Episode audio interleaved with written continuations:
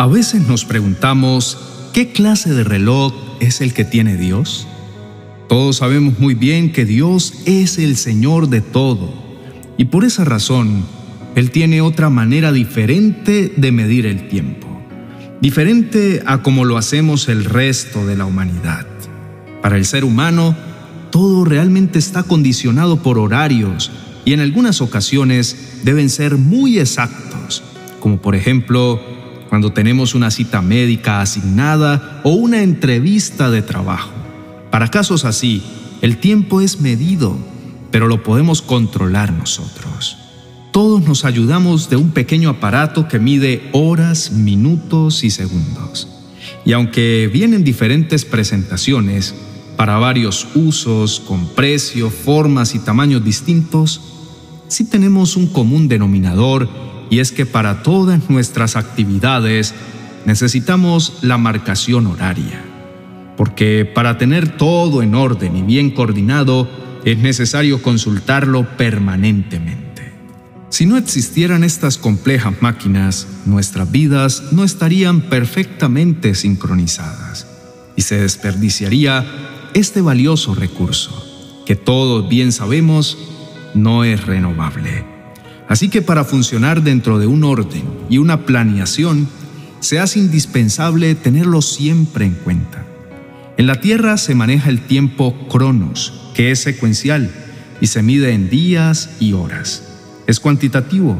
Con él se organizan compromisos y en general todo lo que sucede en nuestra esfera terrestre. Pero existe también otro tipo de tiempo, que es el que Dios usa pero ese lo maneja Él según su soberanía. En Eclesiastés capítulo 3, verso 1 dice que hay un tiempo oportuno para todo y un tiempo para cada actividad bajo el cielo. Esta clase de tiempo es el que nuestra racionalidad muchas veces no entiende, sobre todo cuando estamos sumergidos en medio de la desesperación y la angustia. Cuando nos envuelve la aflicción, empezamos a hacernos muchas preguntas tales como ¿cuánto tardará Dios en responder nuestras oraciones? ¿O por qué se demora tanto en contestar nuestras súplicas? La incertidumbre nos hace levantar nuestros ojos al cielo como lo hacía el salmista. Él sabía que su socorro vendría de Jehová que hizo los cielos y la tierra. Por eso allí se dirigía en busca de respuestas. Esperar no siempre es fácil, sobre todo cuando dirigimos nuestras oraciones al cielo en medio de un profundo desánimo. Con lágrimas en los ojos derramamos nuestro corazón en busca de ayuda oportuna, pero como ésta no llega, de nuevo le hacemos las mismas preguntas al Señor. ¿Por qué demoras tanto en respondernos? ¿Qué tengo que hacer para recibir mi milagro? Hay situaciones extremas en las que creemos que ya se nos acabaron las lágrimas. Sentimos que no damos más y todo porque nuestra alma no haya descanso. Nuestro espíritu se angustia mientras espera la manifestación divina. Nos encontramos abatidos, sin hallar ninguna respuesta, y esto nos añade turbación y confusión. En la Biblia encontramos oraciones sentidas, llenas de dolor y de angustia que salen de un corazón que ya está a punto de rendirse. Son palabras que describen el profundo abatimiento de un alma que está pasando por una larga espera sin tener respuesta alguna, como el clamor de David, cuando dijo, Escucha mi oración, oh Dios, no pases por alto mi grito de auxilio. Por favor, escúchame y respóndeme porque las dificultades me abruman. Muy de cerca empieza a rondar la amargura queriendo hacer nido dentro de nosotros, porque la incertidumbre y la frustración es mucha. Vienen a veces pensamientos donde cuestionamos a Dios. Todos sabemos que Él es compasivo y misericordioso. Y si eso es cierto, entonces, ¿por qué no nos brinda su ayuda? ¿Qué debemos hacer en estos casos? Irnos llenos de indignación o perseverar en la fe y esperar el auxilio del Señor. La decisión debe provenir de nuestra racionalidad y de todo lo que hemos aprendido acerca de quién es nuestro amado Dios. Nuestra fe no se puede quebrantar ante estas situaciones, más bien esperar pacientemente el socorro del Señor. Él sabrá cuál es el tiempo propicio para respondernos. Ante la larga espera, no podemos perder la esperanza, más bien seguir en la búsqueda del Señor hasta que en su bondad decida cuál es el momento oportuno para sacarnos del pozo de la desesperación y nos envíe ayuda del cielo cuando Él considere que es el debido tiempo. Así fue como Dios hizo con Ana y a su debido tiempo le concedió el hijo por el que tanto clamó. La modernidad nos tiene acostumbrados a que muchas cosas se hacen en forma instantánea y rápida. Con Dios, todo tiene su tiempo debajo del sol. No es el tiempo ideal para nosotros, pero para Él es el tiempo perfecto. Podemos repetir lo que comúnmente muchos dicen. Dios sabe lo que hace. Y si Él tarda, no es para infringir un castigo, sino porque necesita trabajar en nuestro corazón. Entre las muchas cosas que aprendemos en la vida, necesitamos aprender que Dios es soberano y que hace todo conforme a su voluntad, y Él hará descender lluvias a su tiempo, y serán lluvias de bendición.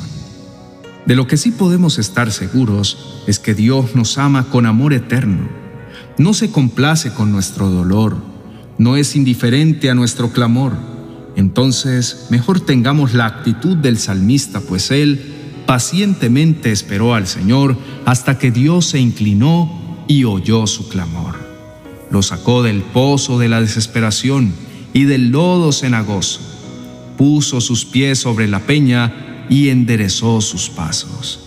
Así que la invitación es a esperar con paciencia que el Señor nos ayude y que escuche nuestro clamor, nos saque del lodo y el fango en el que la desesperación nos tiene y logre que nuestros pasos sean firmes y estables. Solo así podremos abrir nuestras bocas para entonar cánticos de alabanza por nuestra liberación ante el asombro de muchos, porque el Señor nos ha rescatado y nos ha extendido su favor. No olvidemos que nuestro Padre es compasivo y nunca cambia. Y hubiéramos desmayado si no tuviéramos la certeza de que Él nos sostiene con su bondad y la muestra a todos los seres vivientes. Por eso, te animo a que esperes con paciencia al Señor. Sé valiente y esforzado. Espéralo para que tu corazón se alegre cuando reciba su ayuda. Sí, espéralo, aunque a veces tarde un poco ten la absoluta certeza de que Él llegará. Y mientras esperamos su manifestación gloriosa, dirijamos nuestra oración al Señor que todo lo puede. Padre Celestial, sabemos que no somos extraños ni ajenos para ti. Somos tus hijos. Por eso podemos venir confiados a clamar por tu ayuda. Nuestro corazón necesita que le des descanso y consuelo que seques todas nuestras lágrimas. Sabemos que tú te harás presente cuando lo tengas a bien. Señor, no te quedes callado. Ten piedad de nuestras almas que con angustia a ti claman. Líbranos de todas nuestras tribulaciones. Considera nuestra oración como sacrificio y que como incienso suba ante ti. Mira cómo estamos abrumados y desesperados. Responde a nuestras súplicas Sabemos que eres fiel a tus promesas, por lo tanto en ti confiamos y en ti reposamos, Salvador nuestro. El tiempo que escojas será el perfecto para nosotros. Derrama tu bálsamo para que nuestro corazón se suavice. Tú conoces nuestras luchas y nos acompañas para que no perdamos la fe. Esperar no es fácil, pero estamos seguros de que tu ayuda vendrá. Amén y amén. Estimado amigo y oyente, este ha sido un buen tiempo para que tu corazón se afirme y nunca dejes de creer que nuestro Dios es bueno, santo y fiel y cumple todas sus promesas. Aunque su respuesta tarde un poco, no desmayes. Sigue creyendo hasta que algo suceda, hasta que veas su gloria. No dejes de depender de Dios. No dejes que el afán te gobierne. Cree y espera que Dios va a venir a ayudarte. Dios sabe mejor que nosotros cuál es el tiempo perfecto para que recibamos nuestro pedido. Él sabe lo que es mejor para ti según sus propósitos. Sigue confiando en Dios. Él no se equivoca. Si esta reflexión ha sido de bendición para tu vida, compártelo con tus amigos. No dejes de seguir también nuestros otros canales, especialmente te recomiendo el canal Dios te dice hoy, para que recibas su palabra y entiendas que Dios cumplirá su propósito en tu vida y siempre llegará a tiempo a rescatarte. Dios te bendiga.